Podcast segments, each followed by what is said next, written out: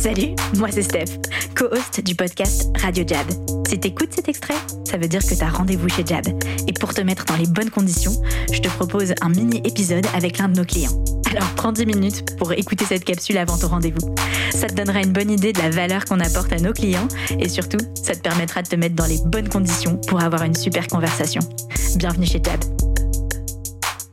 Et on le voit aussi, euh, tu vois, dans, dans la vente, bah, je- parce que moi je le vois assez souvent, notamment dans le fait d'appeler, tu sais, le cold calling, euh, Oui. donc euh, qu'on qu'on fait faire à beaucoup de gens ici, d'appeler quelqu'un que tu connais pas euh, pour lui proposer de se rencontrer, etc.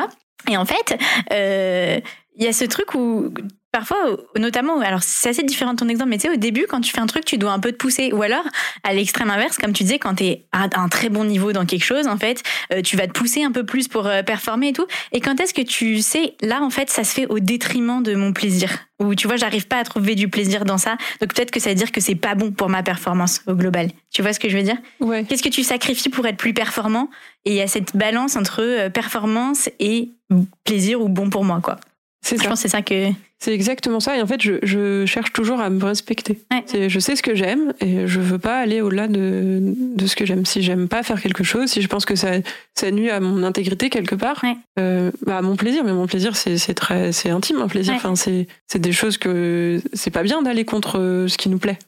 Et est-ce qu'il y a des Non, moments enfin, où. c'est- vraiment parce que je me demande aussi est-ce qu'il y a des moments où tu sais par exemple que quelque chose n'est pas bon pour toi sur le court terme mais à long terme ça va être bon donc tu continues tu vois je reprends mon, mon truc du cold call là je repense à cette Oui. métaphore et je dis tu vois les gens ils sont vraiment en mode j'aime pas c'est pas moi d'appeler quelqu'un que je connais pas au début t'es hyper gêné et en fait tu vois la progression euh, Mais ça- des gens au bout de six mois et en fait ils, ont trouvé leur style ils ont trouvé leur groove et Mais ça, ils je dirais que c'est pas vrai. En fait, les gens, quand ils disent j'aime pas appeler, je pense qu'ils se trompent de problème. Hmm.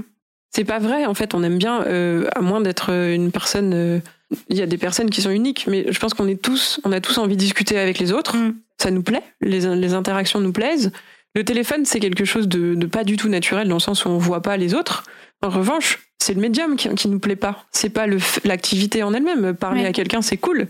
Euh, parler à quelqu'un qu'on connaît pas et euh, qui peut nous aider à faire euh, croître notre business, on a tous envie de ça en tant qu'entrepreneur.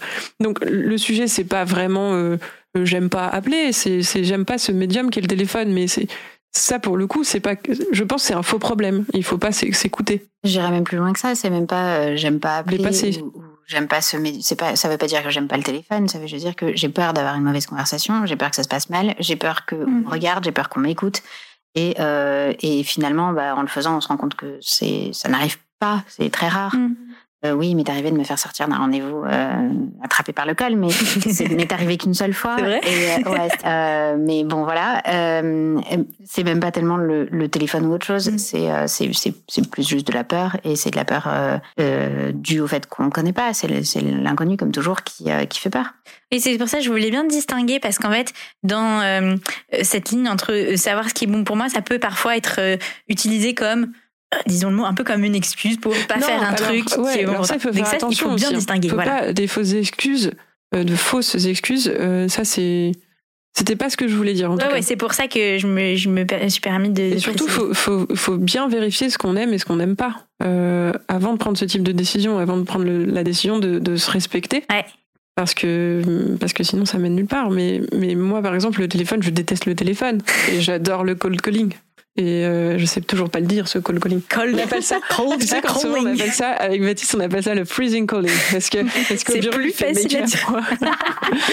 Pourtant, avec Baptiste, c'est vraiment du hot calling parce que quand Ouais, il il est appelle, il est tout rouge déjà. Ouais, bah oui, il est toujours sur- Et il est, ouais, il est. Moi, j'adore euh, l'écouter Ouais. appeler. Euh, Maud, tu voulais dire quelque chose? Je, je sentais Euh, que ça ouais. brûlait tes lèvres. Euh, je disais juste, euh, ouais, effectivement, il faut, mais en fait, Perrine l'a un peu dit depuis, euh, il faut éviter de tomber dans la facilité du euh, j'essaye une fois, euh, ça me fait peur, euh, du coup, j'y vais plus. Et, euh, et, et en fait, il faut aussi, euh, pour répondre un peu plus à ta question de départ, euh, il faut aussi donner le temps aux choses. Mm. Euh, c'est pas en une fois que tu sais si ça te plaît, si ça te plaît pas, si ça fonctionne, si ça fonctionne pas.